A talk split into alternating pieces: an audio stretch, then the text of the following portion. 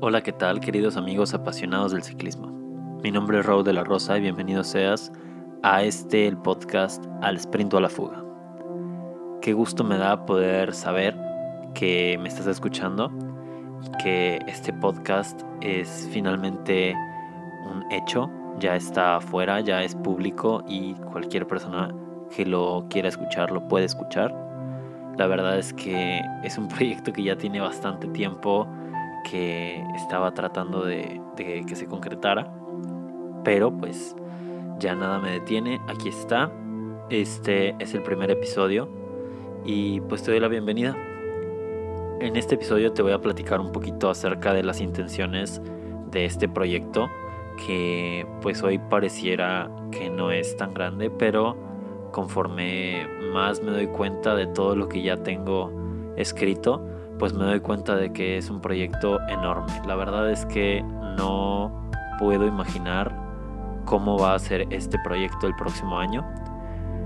No me puedo imaginar cómo va a ser la segunda temporada. Pero pues lo importante es empezar, lo importante es dar un paso a la vez. Y estamos aquí, estamos iniciando y este proyecto pues esperemos llegue muy lejos te quiero platicar que este podcast pues comienza como un programa, vamos a decir, un programa de noticias de las carreras. Eh, vamos a tratar de que este sea un programa semanal. Inicialmente la idea es que se publique todos los lunes un programa en el que hablemos de muchos temas. Realmente no solamente vamos a hablar de un tema y ya. estoy seguro de que conforme vaya avanzando el tiempo, pues el programa irá evolucionando y tanto tú como yo pues podremos ir compartiendo ideas para ver hacia qué dirección vamos llevando este programa. Como que el contenido fácil, el contenido infinito, siempre van a ser pues las carreras profesionales que de todas maneras me gusta ver y de todas maneras me gusta estar informado. Y pues sí, de cierta manera de ahí nace la idea de, de tener un podcast de esto porque pues de todas maneras a mí me interesa y me gusta estar informado acerca de todo lo relacionado con el ciclismo y de saber quién ganó tal carrera y cómo estuvo y cómo fue la fuga y cómo fue el sprint al final. O sea, todo ese tipo de cosas a mí me interesan. Entonces, pues quiero aprovechar todo ese interés y toda esa información que de todas maneras voy a consumir y de todas maneras la voy a buscar, pues la quiero utilizar para algo que de cierta manera pues sea más productivo para mí y que también de una u otra forma termine a lo mejor, em, no lo sé, tal vez inspirando a alguien o que, que le sea de utilidad para que alguien escuche un podcast de, no sé, 30 minutos en lugar de ver una carrera de 2, 3 horas. O sea, yo pienso que este podcast pues puede ser muy útil tanto para ti como para mí, porque pues a lo mejor tú quieres saber esta información que a lo mejor yo voy a sacar en el programa y a mí me sirve pues de cierta manera hablar y sentir que alguien me escucha o simplemente el hecho de pues sí de utilizar mis habilidades para descubrir cómo es realmente la producción de un podcast o utilizar mis habilidades para hablar y sacar aquí todo el rollo y tratar de pues de que fluya información que pueda serle útil a alguien, ¿no? Iniciaremos como te comento con las carreras profesionales del World Tour, es decir, las carreras profesionales del ciclismo de ruta varonil. Y pues tenemos obviamente intención de que esto vaya creciendo y que vaya expandiéndose. Ya veremos la, posibilidad y la probabilidad de que en los meses que vienen pues empecemos a hablar de algunos otros deportes o no necesariamente deportes sino disciplinas del ciclismo por ejemplo el mountain bike o el ciclocross o el ciclismo de pista. Digo, realmente es que lo que sea que sea sobre la bici, pues es, es algo que a mí me interesa. Y si te pones a ver las cosas, realmente el ciclismo es un deporte demasiado extenso que está dividido en muchas ramas y en muchas disciplinas.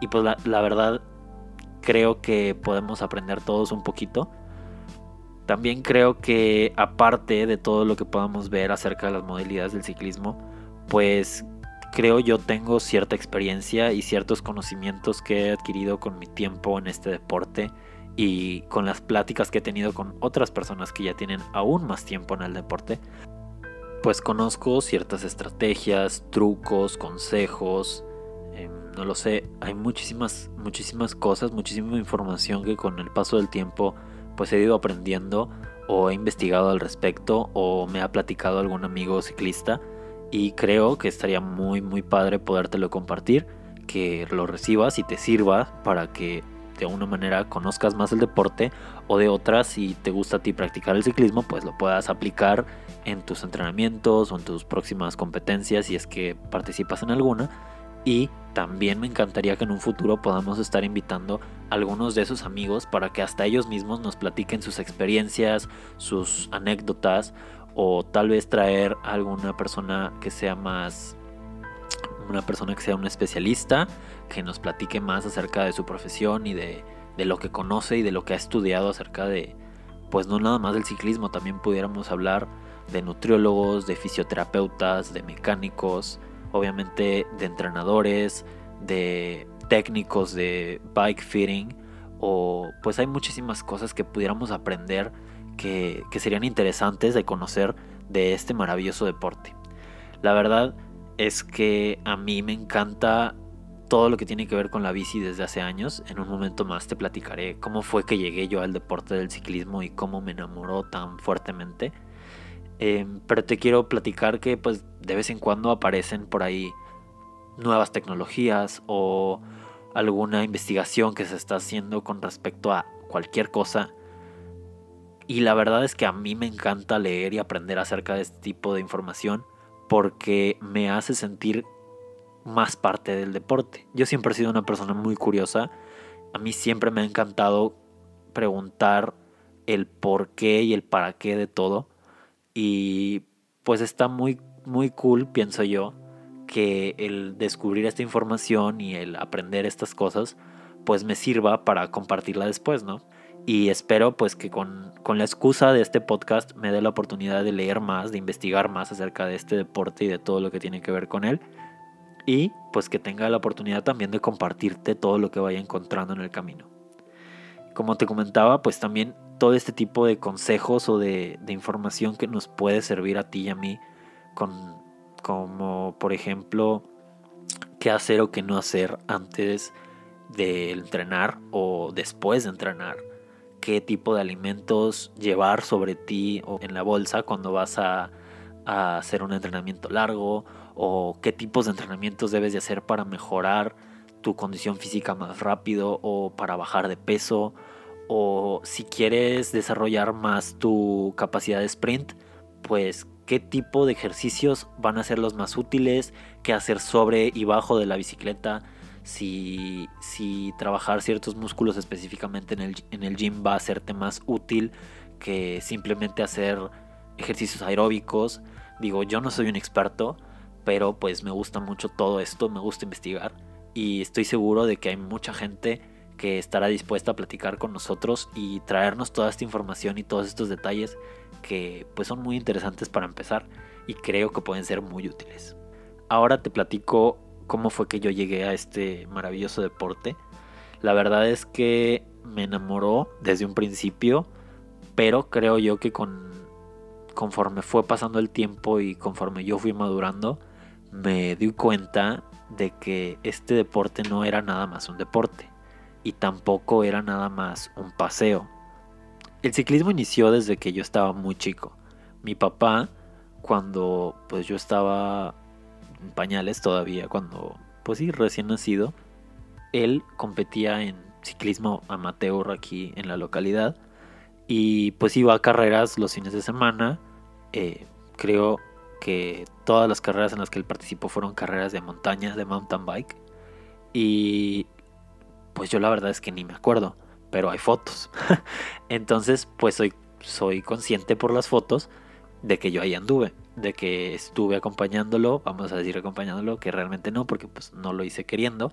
Yo iba cargado de brazos de mi mamá y pues ahí estuve en las carreras y ahí estuve en algún podium que él llegó a quedar segundo o tercer lugar, porque creo que tampoco hubo tantos resultados wow. Creo que sí ganó alguno, alguna vez, pero pues sí me acuerdo de una foto que por ahí vi en la que estoy con él arriba del podio. Eso es lo máximo que creo que, que pudiera yo llegar a recordar del ciclismo de niño.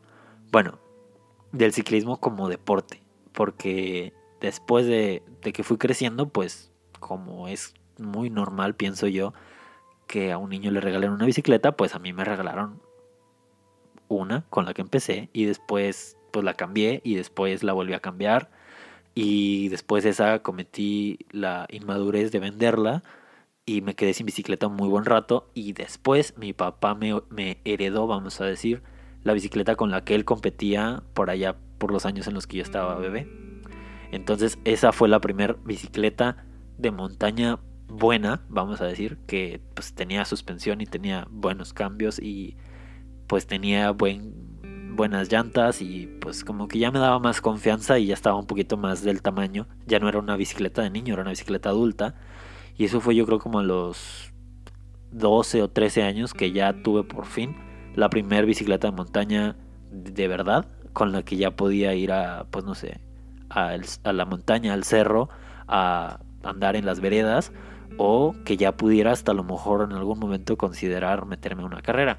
Pero eso no pasaría hasta varios años después.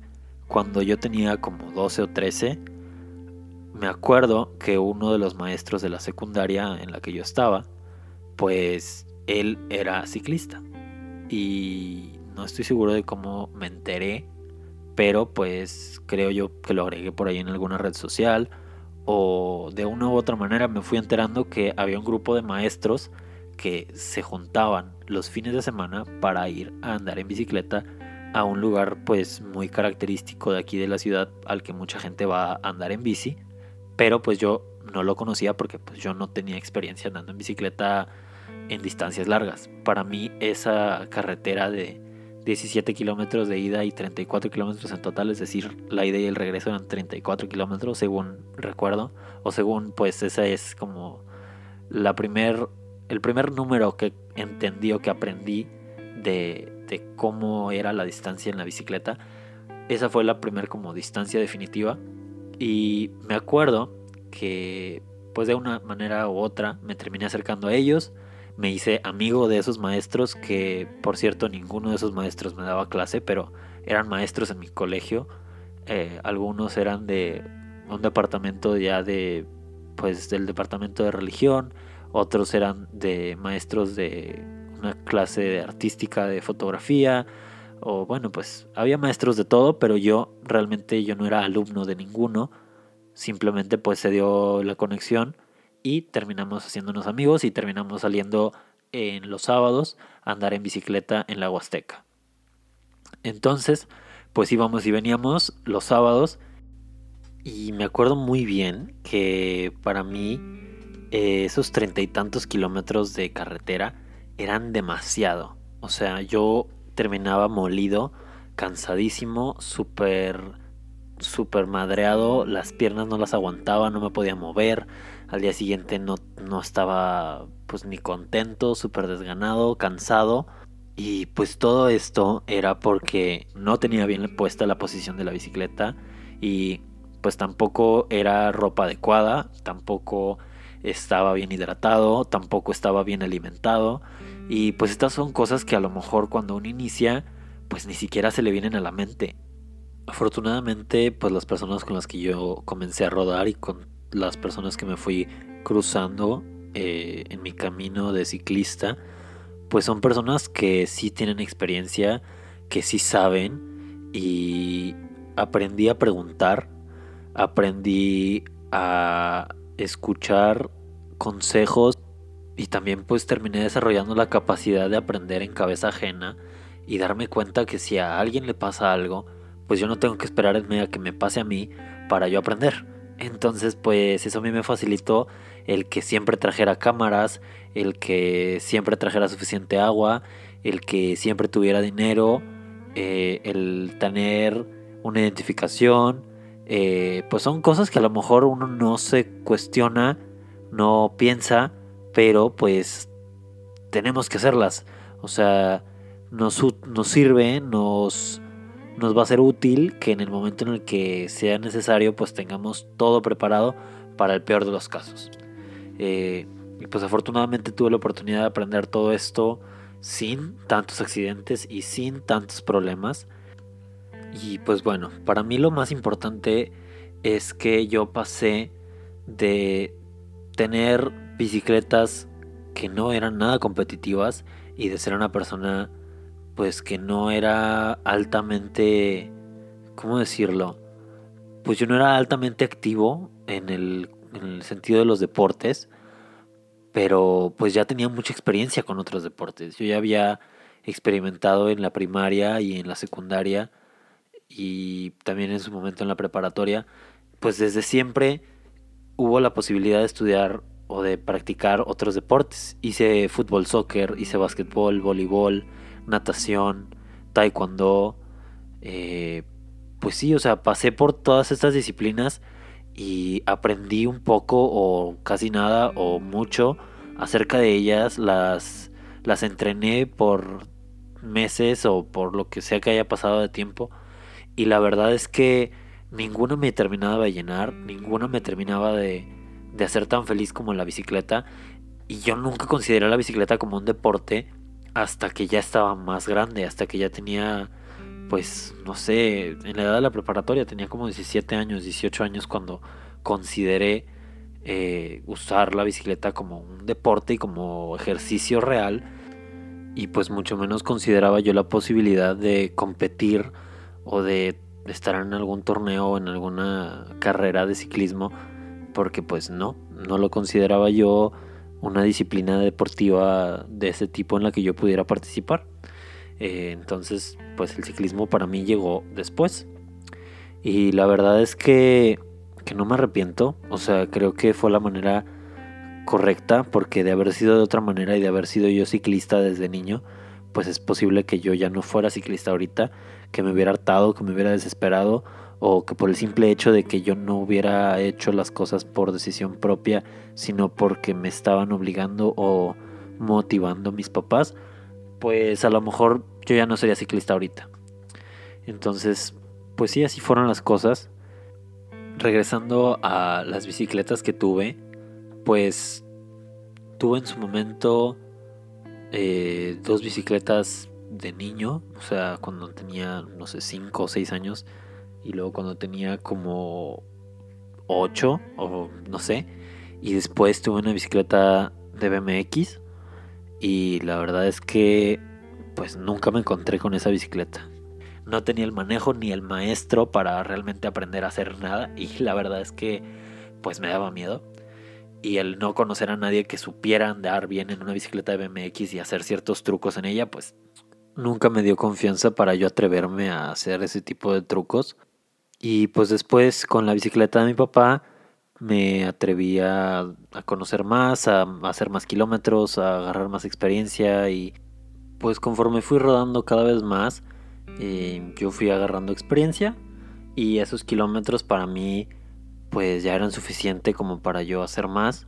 Eh, y en la preparatoria era un momento en el que ya no estaban los maestros en ese colegio, eh, ya no coincidíamos, ya no salíamos a rodar y a mí se me ocurrió eh, buscar un equipo de ciclismo. Resultó que lo que encontré no fue un equipo de ciclismo pues normal. Fui a encontrarme a un entrenador de ciclismo de la Facultad de Medicina de la universidad de aquí de mi, de mi ciudad. Y pues dije, a ver, pues voy a acercarme y voy a platicar con él a ver qué podemos hacer. Y resultó que él, pues en, total disposición de ayudarme y en muy buen plan, eh, me invitó a rodar con, los chavos de medicina y a conocer un poquito más eh, el deporte. Eh, fue, en, fue en ese momento en el que compré mi primer bicicleta de ruta. Creo yo que ese momento o ese, vamos a decir, ese tiempo en el que yo fui, vamos a decir, pupilo alumno de, de ese entrenador, fue muy nutritivo y muy, pues sí, fue muy inspirador para mí. En esos momentos en los que descubrí el ciclismo, pues yo no me encontraba en un excelente lugar mental. Eh, mi salud psicológica no estaba pues en su mejor punto, en su mejor momento. Y de una u otra forma la bicicleta terminó siendo más que un deporte, más que una disciplina, terminó siendo terapia. El poder salir de mi zona de confort, el poder salir de la ciudad, el poder alejarme de, los problemas de una manera pues sana y el, estar aislado y a la vez el estar con otras personas diferentes, el sentirme parte de la naturaleza, el, fluir, el sentir el aire, el, sentirme vivo, el sentirme libre, pues todo eso fue, fue algo muy grande que provocó que yo realmente me enamorara de este deporte. Tanto que hasta pensaba meterme a estudiar medicina. ¿Por qué? Pues porque yo quería estar en esa facultad estudiando esa carrera, nada más para estar con ese equipo, como, como para devolver ese favor que me habían hecho. Yo consideré estudiar una carrera que no tiene nada que ver con mi pues sí, con mis intereses de ese momento, con, mi, con mis capacidades, porque pues realmente estudiar medicina tradicional en una universidad no es algo que vaya con el perfil de persona ni de alumno que soy. El pensar en esa carrera para mí fue muy útil porque me hizo como que cuestionarme quién realmente soy y quién realmente quería ser. Y eso fue lo que me llevó a no estudiar inmediatamente después de la preparatoria y de ponerme a trabajar, de ponerme a hacer algo que me permitiera conocer otras habilidades de mí mismo y darme la oportunidad de ver otra parte de mí que no conocía o que a lo mejor sí conocía pero no había trabajado suficiente. Pues tomé la decisión de buscar un taller de bicicletas en el que pudiera trabajar yo de mecánico, aprender conocer más acerca de la bicicleta, conocer más de acerca de cómo funciona, aprender en general acerca de este deporte y créanme que no tardé dos o tres días en encontrar el trabajo perfecto. Y no, no me refiero al trabajo perfecto de me la pasaba sentado y me pagaban millones por no hacer nada. No, claro que era un trabajo que me exigía y que era un trabajo diferente a los trabajos que a lo mejor había tenido antes, pero era una experiencia que realmente me fue nutritiva, que me fue muy pues inspiradora, motivadora, que me ayudó a crecer, a desarrollarme y a, a transformarme en un nuevo yo. Y la verdad es que el trabajar en esa tienda de mecánico por un año, el aprender todo lo que hay que saber acerca de una bicicleta, el poder hacer cualquier cosa que mi bicicleta necesite por mi cuenta. Esto fue una experiencia que de verdad no cambiaría por nada. Me convirtió en una mejor persona, me convirtió en un mejor ciclista. También me ayudó a descubrir mis talentos, mis intereses de verdad. Y pues sí, o sea, creo que la única manera o la manera más correcta de decirlo es que me hizo quien soy hoy. Y eso es algo que siempre le voy a agradecer a la bici, siempre le voy a agradecer a la forma en que se ha desarrollado mi vida, porque soy hoy quien soy gracias a todo lo que he hecho y la verdad es que pues solo quiero seguirlos haciendo, o sea, quiero seguir aprendiendo, quiero seguir creciendo y por eso eh, este programa y por eso todo lo que hago relacionado a la bicicleta es algo que valoro tanto.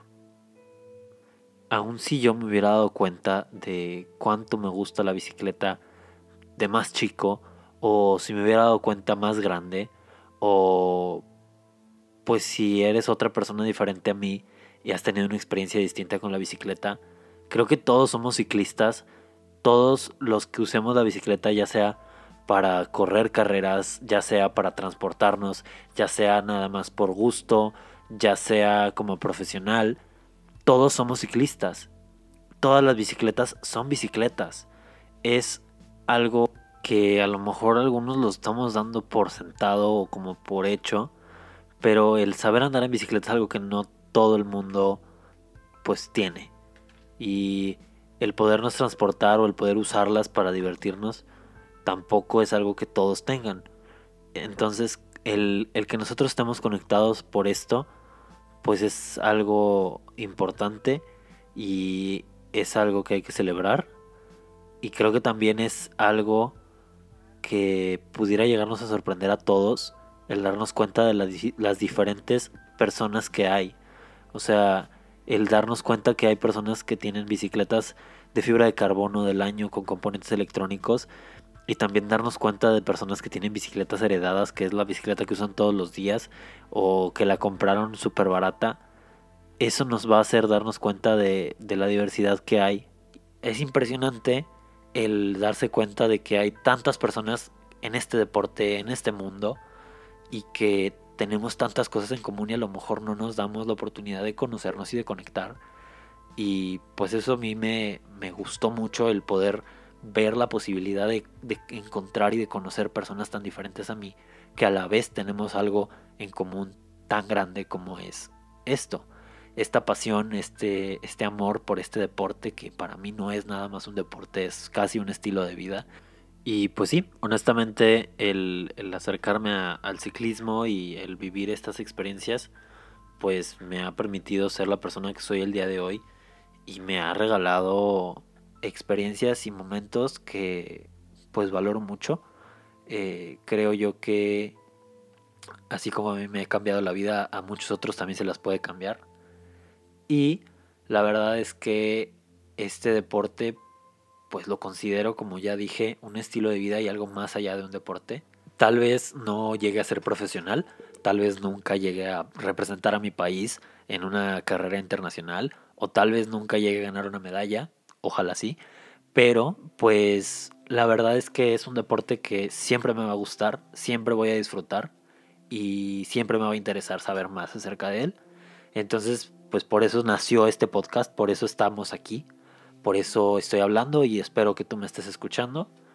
Y pues sí, o sea, tal vez no tengo yo la aspiración enorme de, de correr el Tour de Francia o tal vez no tengo yo la aspiración de ir a la Cape Epic o tal vez yo no tenga la intención de convertirme en campeón nacional, pero pues sí me encantaría poder tener la oportunidad de viajar por todo el país o a lo mejor por todo el continente o tal vez por todo el mundo en carreras eh, amateur y poder conocer lugares y países y personas y carreteras y veredas y montañas y tantas experiencias, poder llegar a ellas a través de este deporte.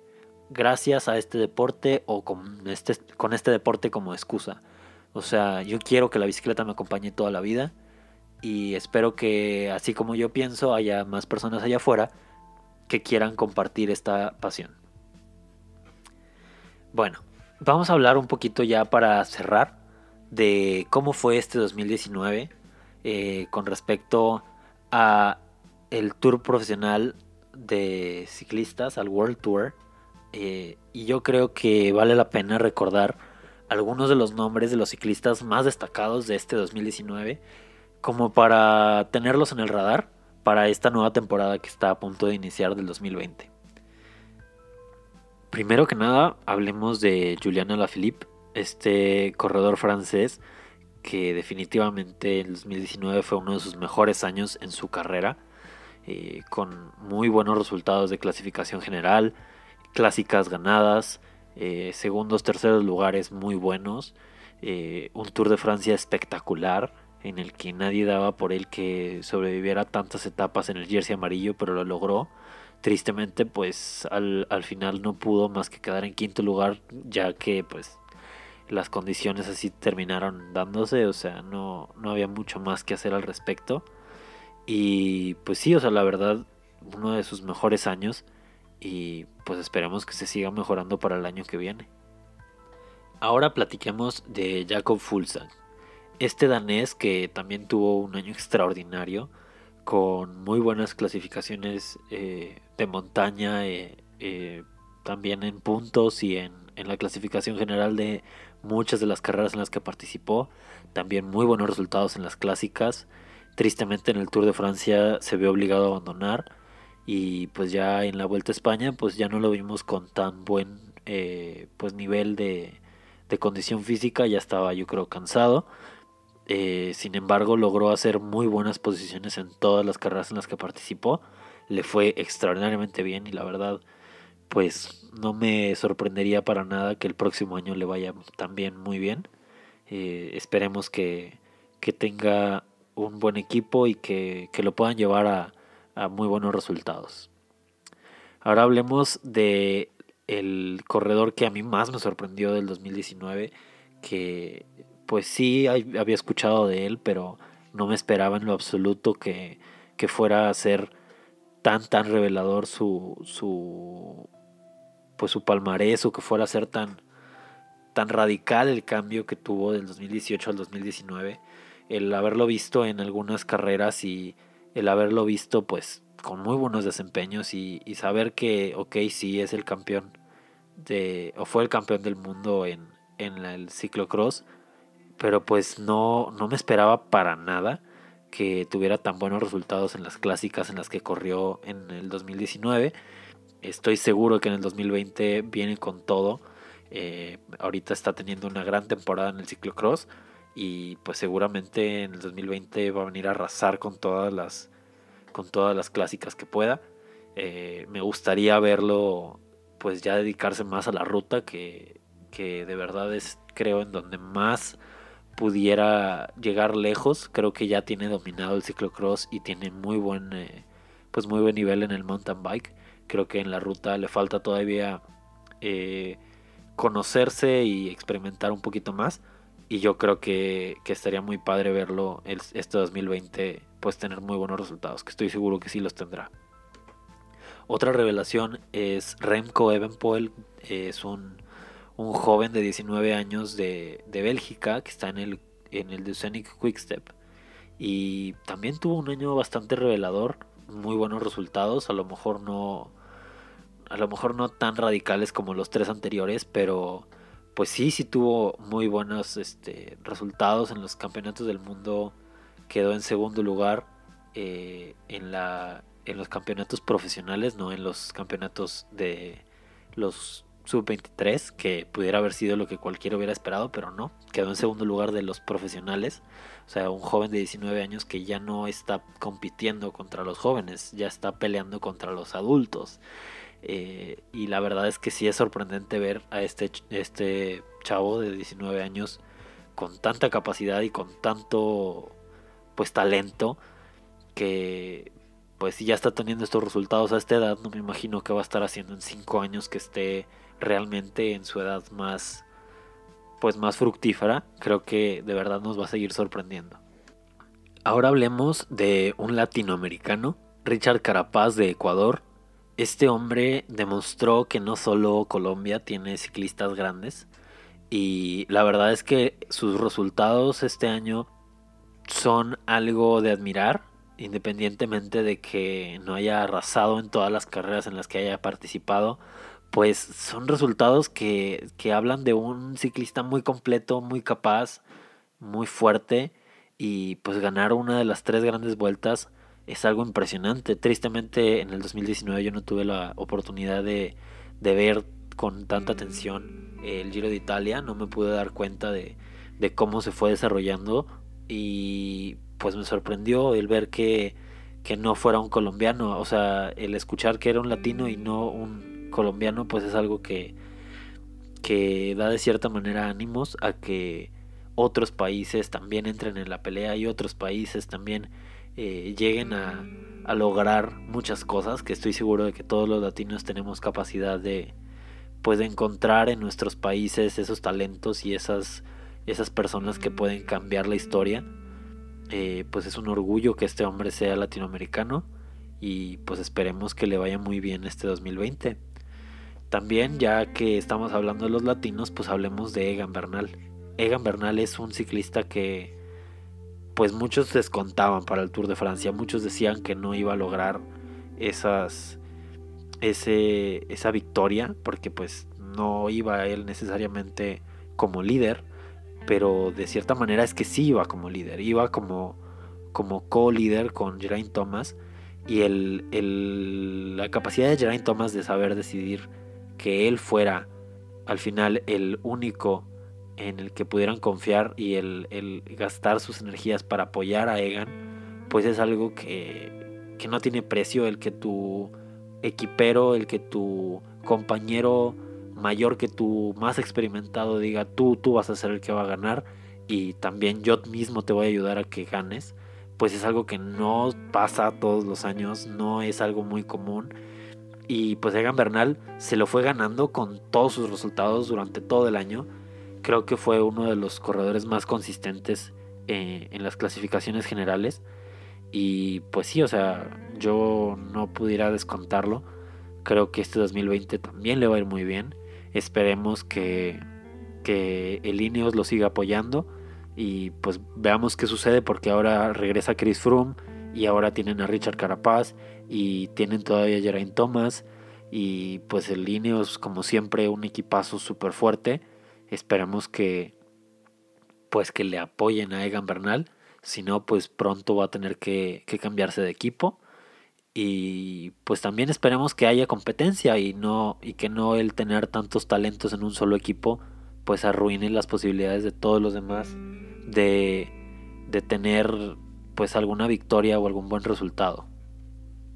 Y pues ahora hablemos de Primoz Roglic, un ciclista extraordinariamente fuerte y pues ahora también tendrá a un equipero que no sé realmente cómo vayan a acomodar aquí las cosas porque pues con Tom, con Tom de Mulan en su equipo pues va a estar difícil el querer eh, hacer que ambos tengan extraordinarios resultados no sé tampoco cómo van a hacer para que eh, Dylan Gronewegen tenga también buenos resultados como sprinter. En un momento hablamos de él.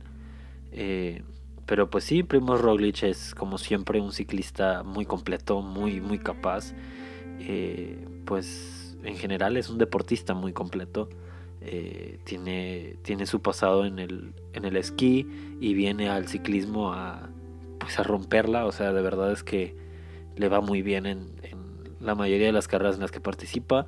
Eh, las gana, las tiene extraordinarios resultados y pues no me sorprendería verlo en el próximo año con probablemente otro otra gran vuelta este no sé si vaya a correr el Giro de Italia o si vaya a correr el Tour o si vaya a correr la Vuelta de España otra vez pero estoy seguro de que va a volver a ganar uno de esos tres eh, esperemos que tenga un muy buen año de mucha suerte y de mucho éxito eh, porque pues de verdad es que se lo merece, es un ciclista muy capaz. Eh, el siguiente ciclista del que quiero hablar es Alejandro Valverde, el español, el campeón del mundo actual. Es un hombre de 39 años que de verdad sorprende cada vez que lo ves correr. Eh, está en un estado de forma impresionante. si están siguiendo el ciclismo y si están viendo las fotografías y las carreras de la temporada pasada, pues la verdad es que está impresionante este hombre, está extraordinariamente delgado, extraordinariamente fuerte, se ve que nada lo detiene y, muy buenos resultados a pesar de que no pues no haya tenido tantas victorias. Creo que pues las que tuvo son muy muy significativas y definitivamente creo que va a llegar muy lejos en todo lo que le quede de carrera. O sea no ha terminado. Por por más que tenga 39 años, este hombre no creo que se vaya a detener muy pronto. Y esperemos que nos siga deleitando con más años de victorias y más años de, pues sí, de extraordinarios espectáculos en las carreras. Los últimos tres de los que quiero hablar son sprinters. Eh, hablemos primero de Dylan Gronewegen, que ya lo mencioné. Tuvo unos resultados impresionantes. Eh, mm, tantas etapas creo que fueron 15 etapas en total en toda la, en toda la temporada y la verdad es que sorprende el, ver la capacidad de, pues, de un ciclista que en una sola temporada tenga tantos buenos resultados y que haya sido tan competitivo en pues la mayoría de las carreras en las que participó la verdad es que no me sorprendería verlo eh, en podiums o en clasificaciones de puntos otra vez en el 2020 eh, esperemos que pues que su equipo sí se pueda organizar porque pues como ya vimos tienen ahora muy grandes potentes muy grandes eh, contendientes para para las clasificaciones generales pero no sé si realmente estén dejando suficientes gregarios para Gronewegen en los sprints. Eh, esperemos que sí. Y el siguiente corredor es Elia Viviani que tuvo pues también muy buena temporada. La verdad es que no podemos hablar mal de él nunca. Desde el ganar una de las primeras eh, carreras del año, eh, que está a punto de, volver a ser el Tour Down Under, Esperemos volverlo a ver y arrancar con todo.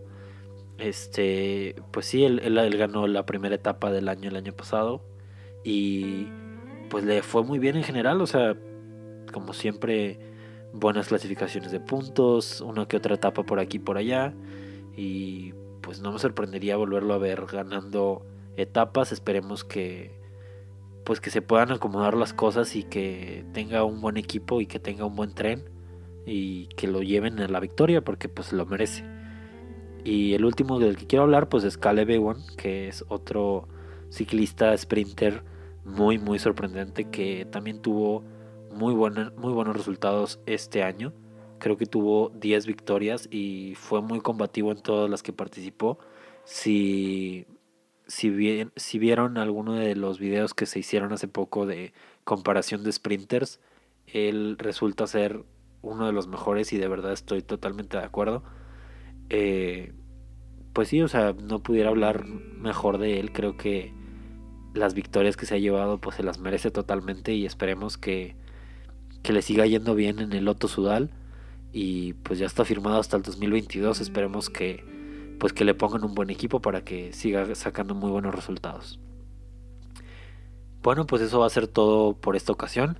Ya fueron 40 minutos de podcast y espero que pues al menos algo de aquí haya salido, algo productivo, algo positivo.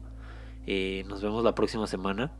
La intención de la próxima semana será hablar de todo lo que esperamos que suceda en el 2020 y un poquito de explicarte eh, cómo funciona el ciclismo, cómo son las carreras.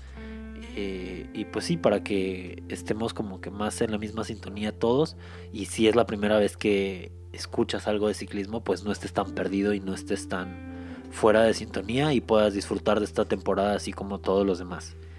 Pues te agradezco mucho que me escuches. No olvides eh, seguirnos en Instagram en arroba al sprint o a la fuga, todo pegado. Y también nos puedes mandar un correo electrónico con tus comentarios, con tus dudas, con tus preguntas, eh, con algún audio o algo que nos quieras compartir para el próximo episodio totalmente bienvenido. El correo es sprintofuga.contacto.gmail.com También nos puedes visitar en nuestro sitio web al sprintoalafuga.com y pues esperamos verte muy pronto, esperemos escuchar tus opiniones. Te agradezco mucho, mucho que me hayas escuchado. Sigamos compartiendo la pasión. Hasta pronto.